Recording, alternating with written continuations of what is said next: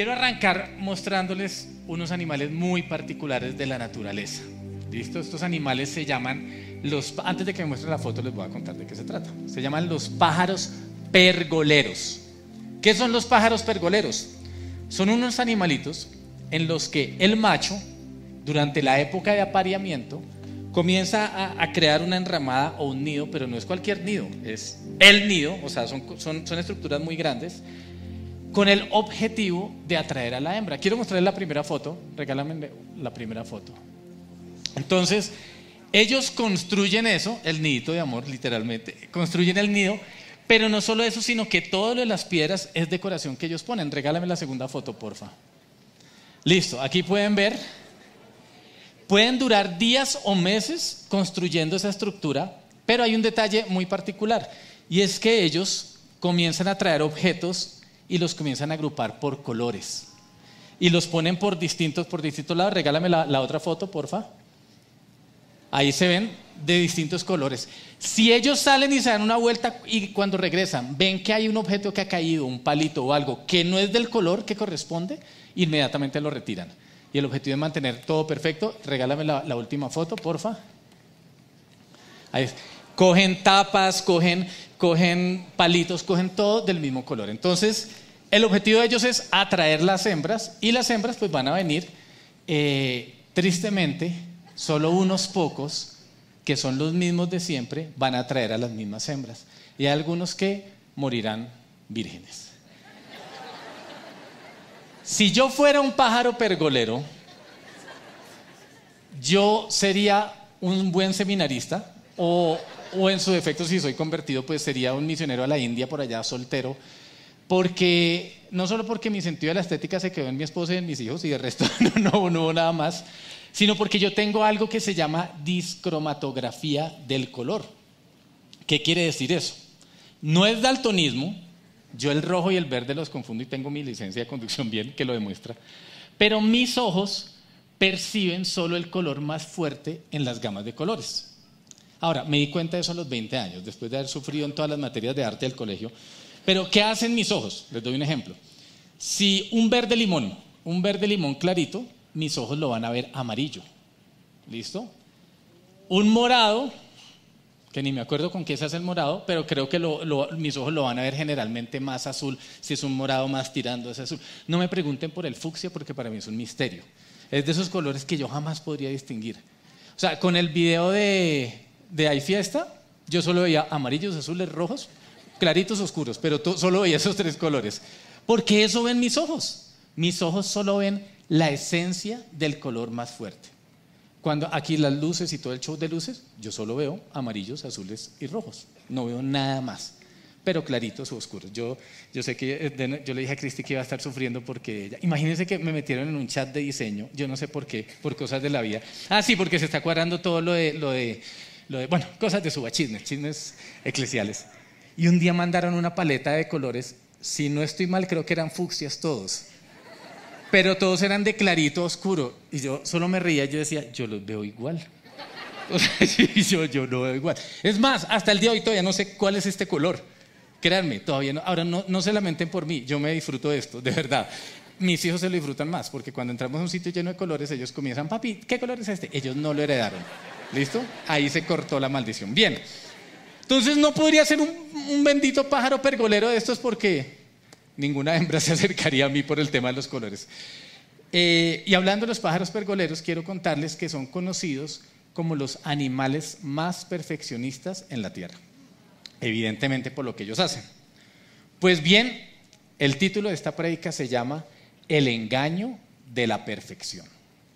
Y quiero que hablemos un, poco sobre esto, eh, pero antes de entrar en materia, quiero decirles de qué no se trata esta prédica. Esta prédica no se trata de hacer una, apología de defender ni la negligencia, ni la mediocridad, ni la pereza. No se trata de eso. La Biblia nos dice eh, varios versículos sobre esto. Colosenses 3:23 nos dice, trabajen de buena gana en todo lo que hagan, como si fuera para el Señor y no para la gente. Proverbios 22:29. ¿Has visto a alguien diligente en su trabajo? Se codeará con reyes y nunca será un don nadie. Proverbios 13:4.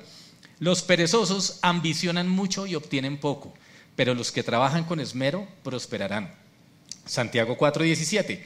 Recuerden que es pecado saber lo que se debe hacer y luego no hacerlo. Así que no se trata de justificar la pereza, no se trata de justificar la mediocridad ni la negligencia, pero tampoco se trata de justificar el pecado. Solo miremos uno de los versículos, Romanos 6. Dice, ahora bien, deberíamos seguir pecando para que Dios nos muestre más y más su gracia maravillosa. Por supuesto que no. Nosotros hemos muerto al pecado. No permitan, versículo 12, que el pecado controle la manera en que viven, no caigan ante los deseos pecaminosos. Entonces, claramente, no se trata de, uy, van a decir que no soy perfecto y puedo pecar. No, no vamos a justificar el pecado, no vamos a justificar la negligencia, ni la mediocridad, ni la presa. Se llama el engaño de la perfección, porque vivimos en un mundo que todo el tiempo nos está llevando a compararnos y a competir contra otros y nos va sutilmente metiendo en una trampa que es un engaño para buscar ser perfectos. Miren lo que dice la psicología sobre el perfeccionismo. La psicología dice que el perfeccionismo está asociado a una falta de confianza y de seguridad, que en en comportamientos extremos puede llevar a tener comportamientos muy rígidos y muy controladores y que va a manifestar problemas físicos de tipo digestivo, intestinal, dolores de cabeza y hasta dermatitis. Y no solo eso, también puede generar problemas emocionales como tensión y ojo con esta, crisis de ansiedad. ¿Por qué? Sobre todo en personas que tienen un temor al rechazo y las lleva a actuar como realmente, no, como realmente ellos son, sino como les gustaría que los demás la vieran. ¿Listo? Esa es toda la definición a nivel psicológico. Y es algo que hoy en día estamos viviendo. Y se genera en los, en los distintos problemas mentales. Y es una obsesión. Obsesión por ser el mejor. Obsesión por ser el más. De eso se trata el mundo. Tenemos un mundo globalizado. Tenemos un mundo con, con nuestro aparatico celular que nos lleva a compararnos todo el tiempo. Entonces, si en el celular vemos a alguien que se viste mejor que nosotros, inmediatamente vamos a hacer de todo por superarlo. Si vemos a alguien que hace lo que nosotros hacemos mejor que nosotros, no vamos a descansar hasta lograr hacerlo. ¿Qué pasa a nivel de colegio? En, en los colegios generalmente, no sé si ahora se da, pero en mi época se daban el ranking de puestos. Entonces cada periodo decían, listo, entonces ¿quién quedó de tercer lugar? ¿Quién quedó de segundo lugar? ¿Quién quedó de primer lugar? Y todo era así. Y yo crecí en ese ambiente. Y crecí en un ambiente en el que si sacaba nueve, me decían, bueno, ¿qué te faltó para el diez? Así, muy suavecito. ¿Qué te faltó para el diez? No, esto, esto, esto. Esa, ese, ese, eso que pareciera ser algo bueno, porque no era impositivo, no era no come si no saca 10, no, no, no, era muy querido y muy amable. Esa, esa parte de mi crianza me llevó a ser una persona que obtenía las mejores notas, que, lograba, que logró estudiar becado en la universidad y a nivel deportivo, muchas cosas, pero todo el tiempo me sentía frustrado, porque nunca iba a poder lograr un estándar alto de perfección. ¿Cómo son las visiones de los colegios? Yo me pongo a mirar las visiones de los colegios o la promoción de los colegios y dicen, este es el colegio número 3 en el ranking de Colombia. Este es el mejor colegio con énfasis en tal. Las visiones de las empresas. Si ustedes se dan cuenta, muchas visiones de empresas dicen, seremos para el 2025 la empresa número uno en tal. Todo está en función de la comparación y de la competencia.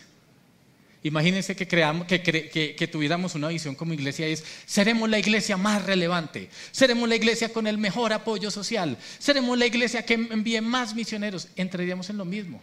Pero gracias a Dios tenemos una iglesia que tiene unos estamentos de visión como somos una iglesia que busca hacer sonreír a Dios. Somos una iglesia con muchos niños. No está diciendo, somos la iglesia que tendremos el mejor ministerio infantil. No, no, no. Dice, ¿qué vemos? Una iglesia con muchos niños. Una iglesia que hace sonreír a Dios. Una iglesia con personas plantadas que están dispuestas a dar hasta su propia vida por la causa. Esa es nuestra visión de la iglesia. Y que Dios nos ayude a nunca desenfocarnos de esa visión. Porque dentro de este mundo de competencia y de comparación es muy fácil que perdamos el enfoque y que perdamos la visión. Eso es todo lo que nos dice el mundo. Ahora quiero hablarles un poco de dos personajes en la Biblia que me explican mejor este tema del perfeccionismo y este tema de la comparación. El primero de ellos se llama Satanás. ¿Por qué Satanás? Porque Dios mismo en el libro de Ezequiel lo describe como el sello de la perfección. Miremos lo que dice Ezequiel. Ezequiel capítulo 28 dice, tú eras el sello de la perfección, lleno de sabiduría y de acabada hermosura. En Edén, en el huerto de Dios estuviste. De toda piedra preciosa era tu vestidura, de cornerina, topacio, jaspe, crisólito, berilo y ónice, de zafiro, carbunclo, esmeralda y oro. Satanás era el Victoria Secret del momento, era el modelo de referencia para todos. Y hasta ahí no es nada malo. O sea, él era el que, ¿cómo te quieres vestir? Busca, busca a Satanás. Pues Lucifer, más decente ahí. Busca, busca el Instagram de Lucifer y, vas a ver la tendencia de las modas. Y eso no estaba mal. Pero dice la Biblia que él era el sello acabado de toda perfección, que era hermoso. Continuamos el siguiente versículo, versículo 15. Dice, perfecto eras en todos tus caminos, desde el día en que fuiste creado. Hasta ahí no hay nada malo.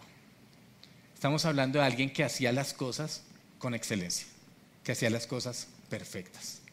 Pero continúa la Biblia y dice, hasta que se halló en ti maldad. Mucho cuidado con los hasta que.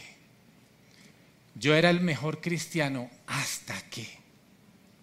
Éramos la mejor empresa hasta que. Éramos la iglesia más hasta que. Quiero ir más adelante, versículo 17 dice, se enalteció tu corazón a causa de tu hermosura, corrompiste tu sabiduría a causa de tu esplendor. El hasta que en Satanás fue precisamente por su hermosura y por su perfeccionismo. Y entró el gran enemigo que se llama el orgullo. Nosotros, que sé que somos personas que queremos hacer bien las cosas, tenemos que tener mucho cuidado porque el orgullo nos va a estar persiguiendo todo el tiempo.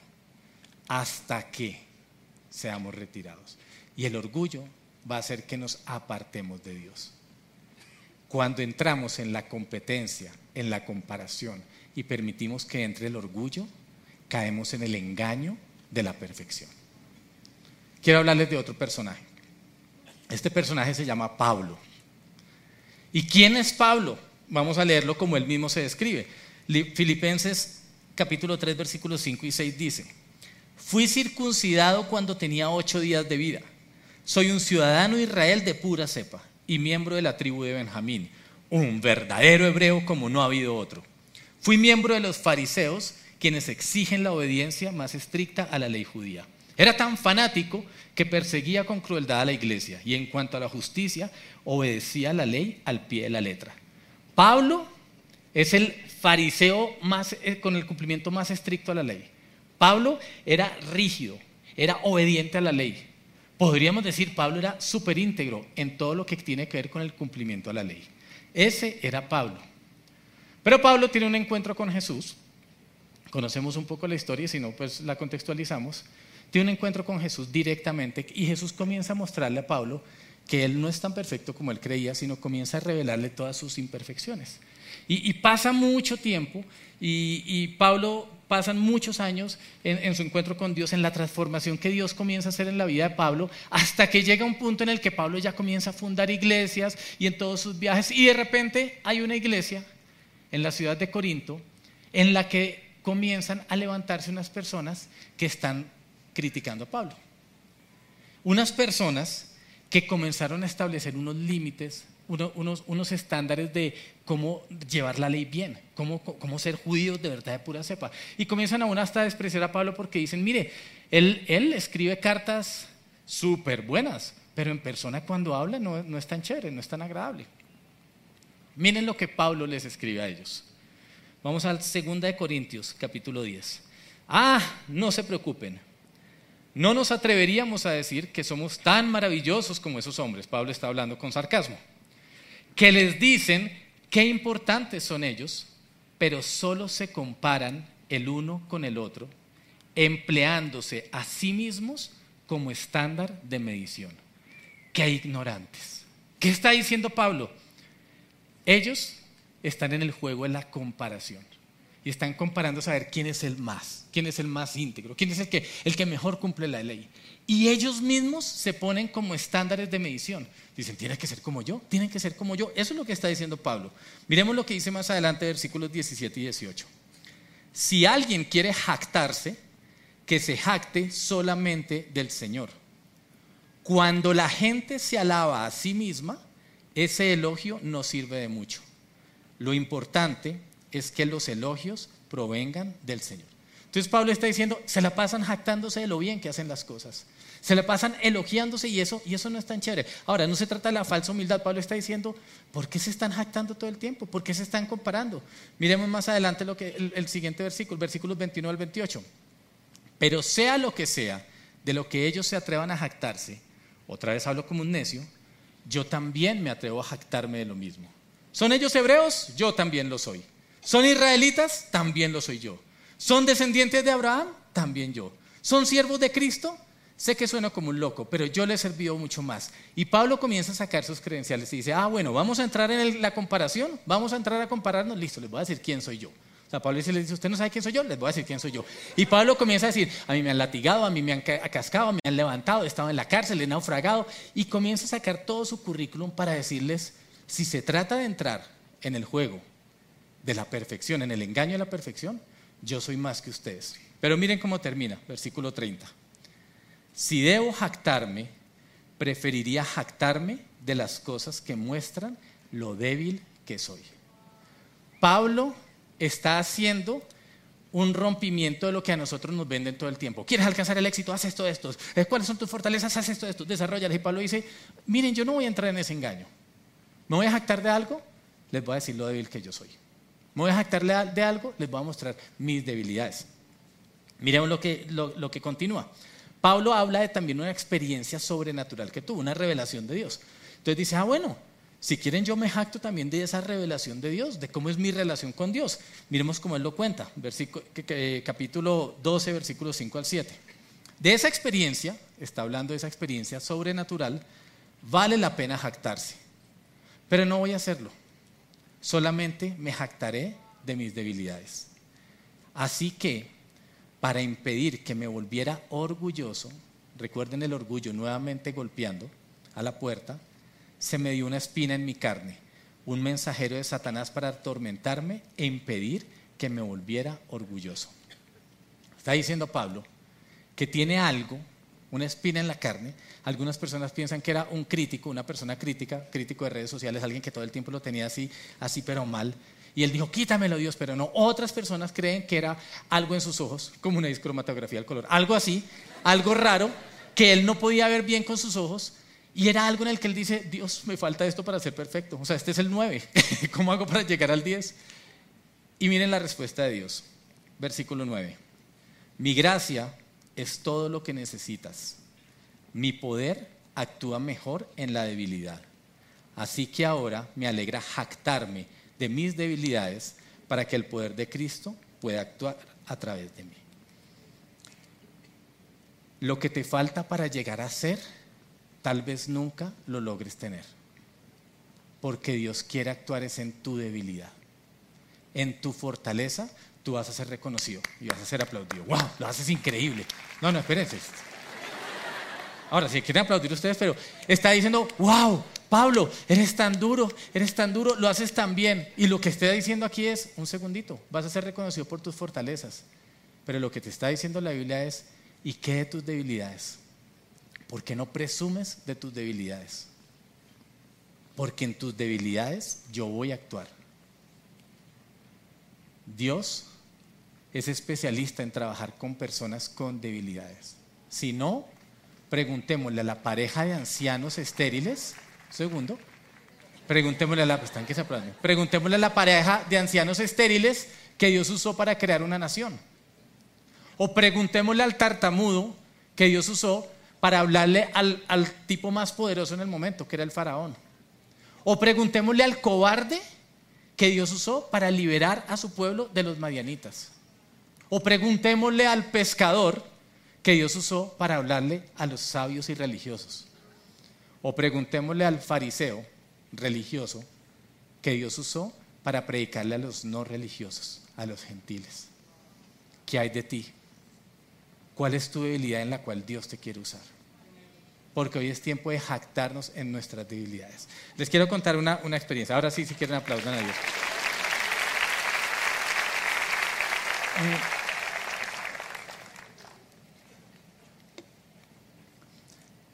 Yo les hablé de mi, como me levantaron a mí para que, el 9, que no, que el 10, que, el 8, que, que te faltó. En arte sí no, arte creo que ya lo sabían, pero en el resto de cosas sí.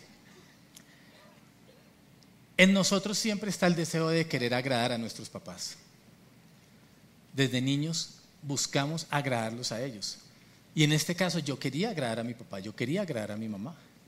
Pero eso comienza a meterme en ese engaño de la perfección. Y así me levanté durante mucho tiempo pero quiero hablarles de una experiencia ya estando aquí en la iglesia. Ya trabajando acá, eh, nos hacen algo que se llaman evaluaciones de desempeño. Muchas empresas lo hacen y esas evaluaciones de desempeño lo que buscan es hacernos crecer en todas las áreas para que seamos mejores trabajadores. Es, una herramienta increíble, es una herramienta buenísima. Y resulta que cuando se aplicó por primera vez esas evaluaciones de desempeño, recuerden, el de los 10, el de todo, me hacen toda la evaluación de desempeño y listo, perfecto, pues, mínimo cinco, o sea, cuatro, ocho mínimo. Y me llama mi jefe, que no lo va a mirar porque está acá, pero me llama mi jefe. y me dice, bien, yo, ¿cómo me evaluaron? ¿Cómo, cómo, cómo fue la cosa? A ver, sorpréndete con mis, con mis notas. Él me dice, bien, ustedes lo van a conocer cuando él dice, bien, hay un punto débil muy fuerte. Punto débil, demasiado, demasiado débil y es el tema de los detalles. Yo, ok, tenemos que crecer en eso. Yo dije, sí, señor. Saqué cinco en detalles, cinco de diez. Y yo dije, ok, me voy a concentrar. ¿Qué tengo que hacer para, hacer para, para, darme cuenta más de los detalles? ¿Qué es lo que tengo que hacer? Y comencé, lo primero que hice fue, voy a comenzar a anotar todo. Entonces, todo lo que haga lo voy a anotar. Ya, entonces voy a anotar cuántas luces hay, sí, los detalles. No se puede prestar los colores, no, eso dejémoslo para un lado. Pero los detalles, las luces, tengo que, que anotar todo. Y me esforcé durante un año así mal. Siguiente año, nueva evaluación de desempeño. Bien. Pero su punto él sigue siendo el tema de los detalles. Lo quiero. y entonces yo me desesperé y yo dije, ¿qué más hago? Y fui a donde Dios y yo dije, Dios, ¿qué hago? ¿Qué más puedo hacer? Si es que no, o sea, yo me quedo mirando, mirando, mirando, y de pronto llega alguien y dice, ay, mire, faltó eso. Yo no lo había visto, yo no me he dado cuenta. Y yo dije, ¿qué hago, Dios? Dime qué hago. En ese momento Dios me habló y me dijo, mira, yo no te voy a quitar eso porque yo te hice con unos ojos especiales. Y aquí voy a jactarme de mi debilidad. Y lo que Dios me dijo fue, de la misma manera que tus ojos perciben la esencia en los colores y no pueden ver el resto de los detalles, quiero que entiendas que te di la capacidad de ver la esencia en las personas y no los detalles alrededor. Eso es un don que sé que Dios me ha dado, ¿listo? Me voy a jactar en mi debilidad. Porque generalmente yo trato de ver lo, bueno en las personas y no me doy cuenta de los detalles. Pero se dio cuenta de los mocos. No, no me di cuenta de los mocos. De verdad yo dije, se veía increíble. Se, dio cuenta de la pinta que tenía. No, no combino la mía. ¿Cómo me voy a dar cuenta de eso? O sea, hay cosas que no voy a poder entender. Pero sí tengo esa capacidad. Y recuerdo que en esa conversación con Dios yo le dije, Señor, la Biblia dice que tu poder va a actuar en mi debilidad. Dime cómo, cómo, cómo vas a actuar aquí. ¿Cómo vas a actuar en este tema de los detalles? Y, recuerdo que, Dios me dijo, coge esa habilidad que tienes para detectar y detéctala en tu equipo. Y rodéate de personas que van a ver los detalles que tú no puedes ver. Y utiliza eso para tu trabajo, porque te vas a dar cuenta que tu trabajo no se trata de lo que tú hagas, sino de una iglesia, que es mucho más grande que tus propios planes. En ese momento yo dije, muy bien, voy a hacer eso. Y comencé a, trabajar con la gente, con mi equipo de trabajo. Dije, no, mire, para tal cosa de detalles, sí, venga, usted mírelos y me cuenta, yo los reporto y listo, y la gloria para los dos. Pero, pero hagámoslo así. Y, y comenzamos a hacer las cosas así, porque les voy a decir una cosa. Uno de los puntos débiles de los perfeccionistas es que no sabemos trabajar en equipo, porque queremos trabajar individualmente, porque de pronto si alguien viene va a dañar lo que yo estoy haciendo. Si alguien viene a, mi trabajo, no va a quedar tan bien como yo lo haría. Y aquí Dios estaba rompiéndome todo eso. Y me estaba diciendo, necesitas de la ayuda de otras personas. Necesitas ver en otros el don que Dios les ha regalado. Y te quiero dar tres tips muy importantes que nos van a ayudar a no llegar hasta que, a no caer en el orgullo, y que son los siguientes. El primero de todos, no te creas mejor de lo que realmente eres. Romanos 12.3 dice, basado en el privilegio y la autoridad que Dios me ha dado, le advierto a cada uno de ustedes lo siguiente, ninguno se crea mejor de lo que realmente es. Sean realistas al evaluarse a ustedes mismos. Háganlo según la medida de fe que Dios les haya dado. Lo completo con lo siguiente. Siempre hay alguien que lo va a hacer mejor que tú. ¿Sabes por qué te digo eso? Para que siempre busques aprender. Porque uno de los enemigos más grandes, recuerda, es que el orgullo te pueda alcanzar. Y cuando creas que tú eres el único que sabe hacer las cosas bien, te va a alcanzar el orgullo. Y Dios se va a alejar de ti. Siempre considera que hay alguien que lo hace mejor que tú. Eso te va a mantener humilde. No es la falsa humildad. No es el, ay, soy una porquería, todo lo hace mejor que yo. No, no, no, no es esa falsa humildad. Es en esto que yo estoy haciendo, siempre hay alguien que me puede enseñar. Siempre hay alguien del que puedo aprender. No soy yo el tope. Siempre hay alguien que me va a aportar algo más. Vamos con el segundo tip. tip. No esperes condiciones perfectas para hacer las cosas. Eclesiastés 11:4 dice, el agricultor que espera el clima perfecto nunca siembra. Si contempla cada nube, nunca cosecha. En otra versión dice, si esperas condiciones perfectas, nunca realizarás nada. Yo sé que acá hay muchos que están esperando para arrancar su proyecto las condiciones perfectas. No las vas a arrancar. Tu proyecto tiene muchos puntos débiles. Y en esos puntos débiles es donde Dios se va a glorificar. Tu proyecto, por más perfecto que lo quieras armar, tiene unas debilidades en las que necesitas la intervención de Dios. Así que es mejor que te lances y comiences a arrancar con ese proyecto. No esperes más las condiciones perfectas. Vamos con el punto número tres. Punto número tres. Valora los dones de otros. Romanos 12 dice, así como nuestro cuerpo tiene muchas partes y cada parte tiene una función específica, el cuerpo de Cristo también. Nosotros somos las diversas partes de un solo cuerpo y nos pertenecemos unos a otros. Les quiero contar algo. Cuando me avisaron que iba a predicar, llegó el título de una. Sentí que, Dios me dijo, vas a predicar sobre el engaño de la perfección. Yo dije, listo, listo. Y antes de ponerme a leer la Biblia antes, se me vino una idea. Una idea, listo, ya sé qué voy a hacer. Sí, les voy a decir que, que, que hay que arrancar y que hay que trabajar y que no hay que ser perfectos para comenzar. Entonces voy a buscar una debilidad mía. Identifico una debilidad mía así como la de los colores, que es la de la música. Aunque soy de la capital musical de Colombia, de música no sé nada.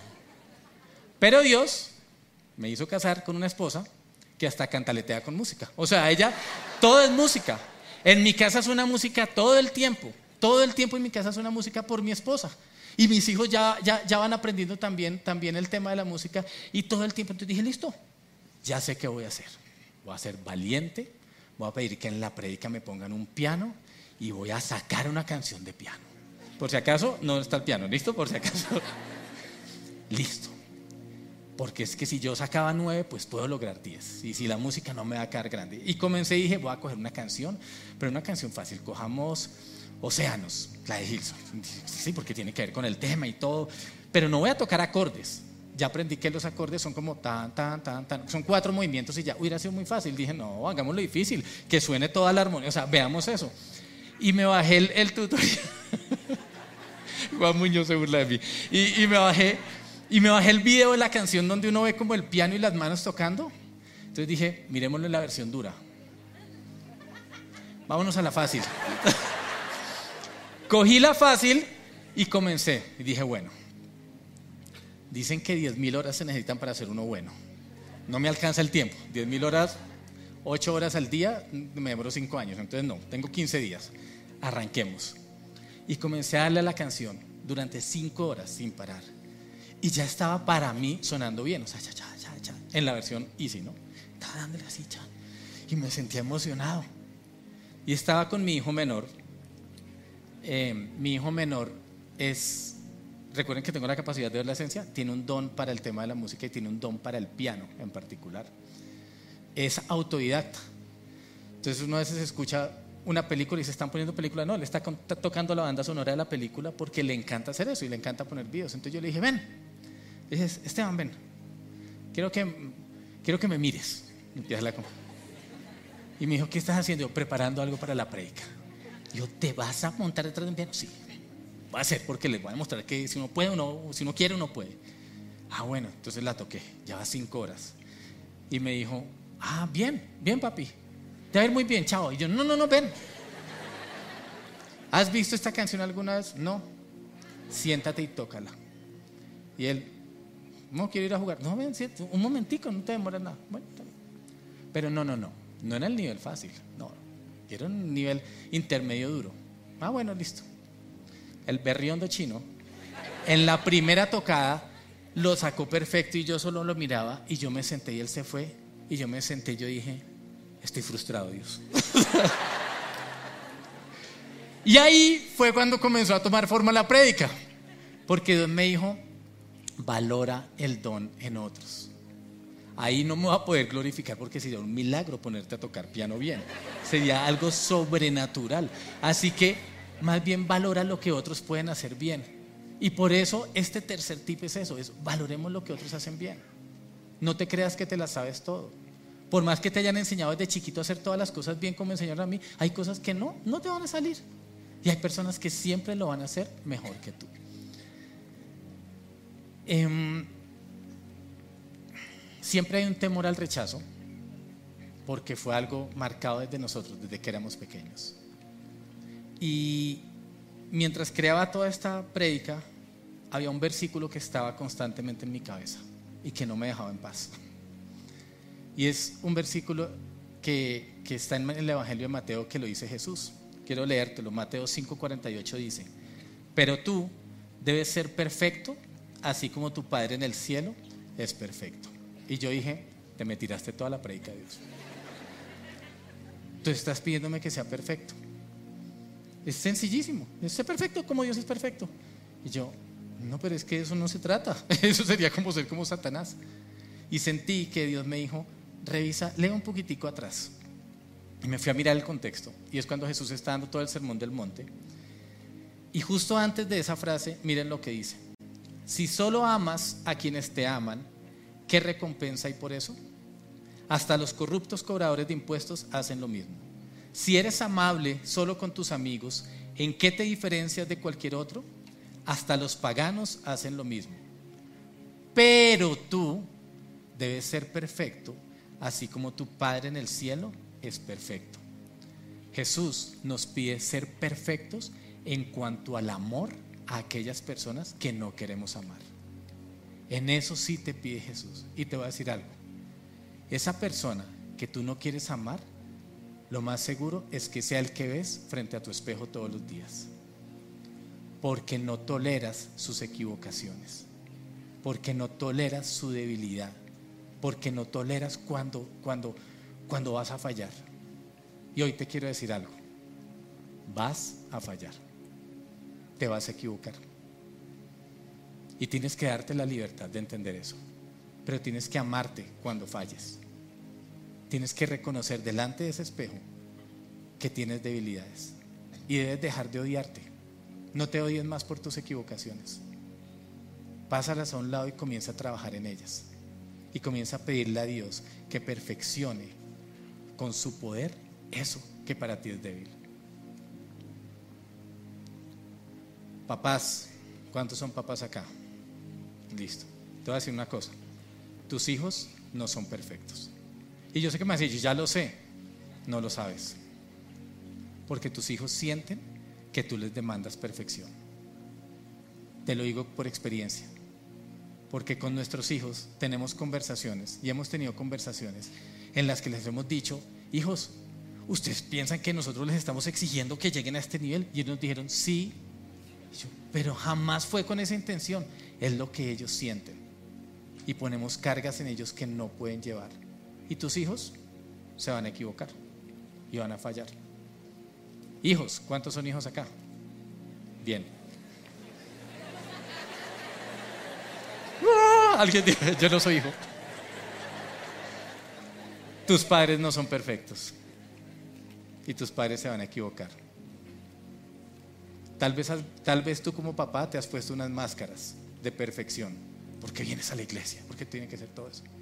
Tus hijos necesitan, escúchame bien, necesitan verte fallar. Porque necesitan ver que cuando tú fallas, vas y buscas a Dios. Necesitan ver que cuando tú te equivocas, vas y buscas a Dios y le pides perdón a Dios y le pides perdón a tus hijos. Ellos necesitan aprender que no puedes seguir en ese camino, en ese engaño de una falsa perfección. Así que quiero que cierres tus ojos. Estamos en una iglesia increíble. Estamos en una iglesia que, que se caracteriza por la excelencia y por hacer bien las cosas.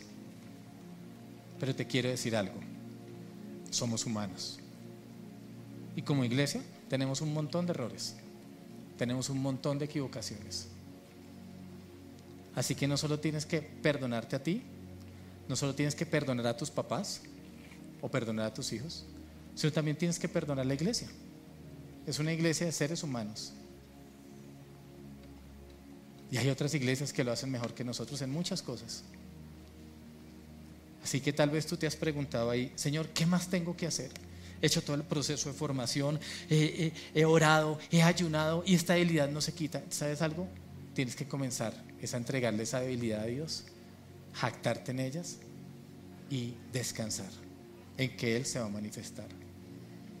Señor, hoy venimos delante tuyo a decirte, te necesitamos. Hoy lo primero que quiero hacer, Dios, es perdonar a ese hombre que veo frente al espejo porque no tolero sus equivocaciones, porque no tolero sus errores, tal vez por un deseo de agradar a otros. Hoy yo quiero decirte, Señor, ayúdame a perdonarme. Necesito perdonarme. Tantas veces te he pedido que me ayudes en algo y hoy tengo que decirte, me cansé. Me cansé y pido que tu poder venga y se perfeccione en mi debilidad. Pero también Dios, hoy quiero venir y perdonar a, mis papás. Porque he sentido que ellos han, han puesto unos niveles tan altos sobre mi vida y han demandado un alto nivel de perfección. Y hoy, hoy te pido perdón, Señor. Hoy te pido que me ayudes a, a darles ese perdón. Sé que se van a equivocar. Ayúdame, Señor, a perdonar aún de pronto lo que el diablo me ha querido hacer creer que es una exigencia de la iglesia. Señor, no soy perfecto pero tengo esta rabia y hoy necesito sacar esta rabia dentro de mí. Y yo te pido que tu gracia y que tu amor se lleven estas emociones y se lleven estos sentimientos. Gracias por hacerme parte de una iglesia que busca hacerte sonreír. Yo quiero hacer parte de esa iglesia. Yo quiero hacerte sonreír, Dios. Y quiero hacerte sonreír no por mi perfección, sino porque reconozco delante tuyo todos mis puntos débiles para que tú vengas y actúes. Y quiero que delante de ese espejo, donde te estás hablando a ti mismo, puedas experimentar la libertad. Un Dios que te dice, eres libre para ser como tú eres. Yo te voy a transformar. Mi poder va a actuar mejor en tu debilidad. Vas a ser transformado, sí. Hay cosas como el pecado que necesitan ser quitadas, sí. Hay cosas como la pereza en la que te va a ayudar, sí. Pero entrégame esas debilidades y experimenta la libertad de saber que yo estoy contigo. La oscuridad no soporto tu perfecto amor que me redimió, soy libre, soy gran amor soy libre. El poder de tu estendosa voz silenció el ruido que trajo el dolor. Soy libre, soy libre.